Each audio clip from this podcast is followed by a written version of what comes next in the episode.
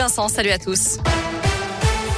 À la une séance sous haute tension au Conseil de région, alors que Laurent Wauquiez a présenté ce matin sa charte de la laïcité, Stéphane Djemani, conseiller de l'opposition, a accusé le président de région d'imiter, je cite, le provincialisme de Pétain.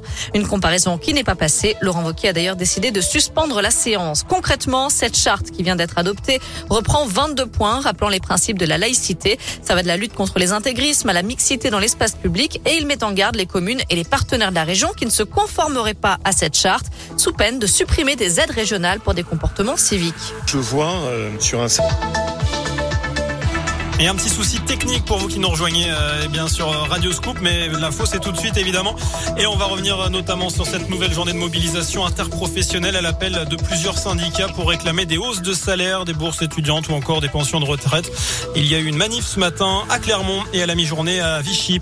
Euh, à propos de pouvoir d'achat, les tarifs des carburants devraient encore baisser puisque le prix du baril de pétrole est presque revenu à son niveau d'avant la guerre en Ukraine. En Ukraine, justement, une bombe russe a atteint un théâtre abritant des centaines de civils à Mariupol. Paul, Un acte délibéré d'après le président Zelensky alors que le mot enfant était écrit en lettres géantes en russe sur le sol.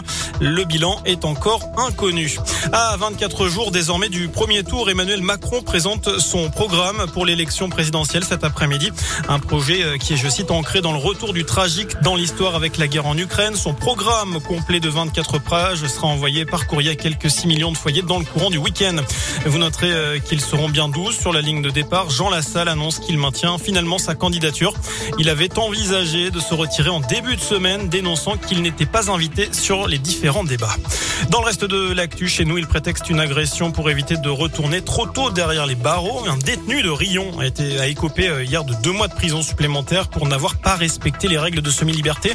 Euh, condamné au départ à un an ferme, cet homme de 37 ans avait eu l'autorisation de se rendre lundi au CHU de Clermont en train pour euh, honorer un rendez-vous.